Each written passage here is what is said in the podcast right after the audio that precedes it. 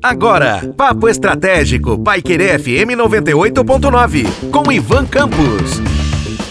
Olá, aqui é Ivan Campos e falarei com vocês hoje no Papo Estratégico sobre trabalho flexível e uma nova vida. Afinal de contas, nós conversamos recentemente sobre a Sociedade 5.0 e sobre os aspectos que norteiam então os anseios desta tal nova sociedade. E aí, obviamente, dentro disso e no centro disso está justamente uma nova forma de viver. E aí, por meio dessas circunstâncias que se anunciam, principalmente agora no período pós-pandemia, em que buscamos novas maneiras de trabalhar e de utilizar as tecnologias, esse trabalho ele está no centro de tudo.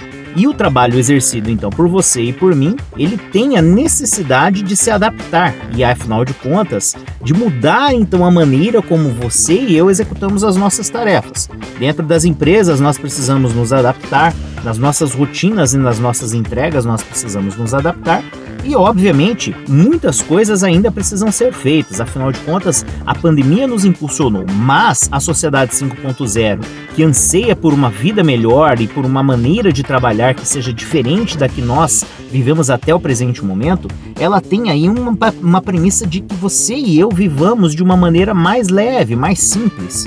E aí, por meio então do trabalho, nós temos condições de mudar essa nossa forma de ver e viver a vida. O trabalho remoto trouxe para nós as possibilidades que antes não existiam de que você pudesse estar na sua casa, dentro do seu quarto, no seu sofá ou então em um ambiente estruturado dentro da sua residência para que você pudesse trabalhar, mas também trouxe para as pessoas oportunidades, oportunidades que antes não existiam.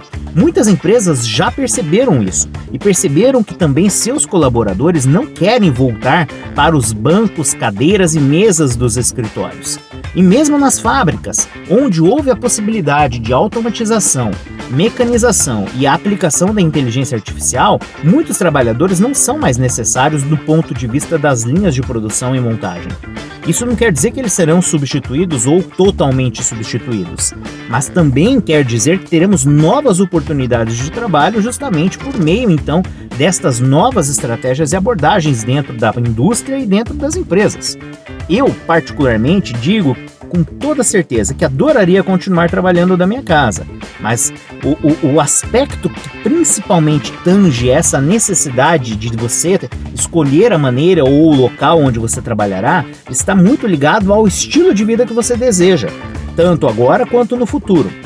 Muitos destes novos colaboradores estão chegando ao mercado, recém-formados, e muitos dos colaboradores estavam trabalhando há 15, 20, às vezes 30 anos nos escritórios e nas empresas, agora perceberam que não precisam estar dentro das organizações para que possam fazer as suas entregas. E as empresas que perceberam isso estão na vanguarda e estão fazendo uma transformação ou para modelos de trabalho híbrido em que as pessoas poderão trabalhar alguns dias da semana das suas casas, em alguns dias da semana nas empresas, ou então por modelos que utilizem tecnologias híbridas em que as pessoas trabalharão totalmente de maneira remota, com tecnologias que então suprirão a necessidade do trabalho quando este for distante à distância e, obviamente, oportunizarão que quando as pessoas estiverem nas empresas ou em determinados locais que possam servir de pontos estratégicos para o trabalho, estas pessoas possam também desempenhar as suas funções. Outras empresas perceberam que o que mais vale é a entrega final ou as entregas parciais realizadas pelos seus colaboradores, do que propriamente dita a presença deles dentro das empresas, ou então a jornada de trabalho com carga horária estabelecida. Afinal de contas, muito mais vale que você faça uma boa entrega ou várias entregas semanais do que você cumpra 40 ou 44 horas de jornada de trabalho semanais sem que estas entregas sejam feitas com a mesma qualidade ou a mesma quantidade. Também estamos agora pensando no limiar de uma transformação em que as pessoas poderão trabalhar de qualquer lugar, não apenas de suas casas.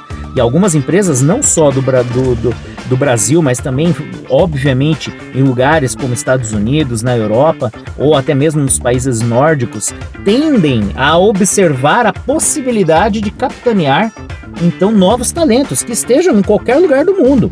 E isso dá não só uma diversidade cultural, mas uma diversidade de habilidades e competências para essas organizações. Então eu posso trabalhar e viver no campo.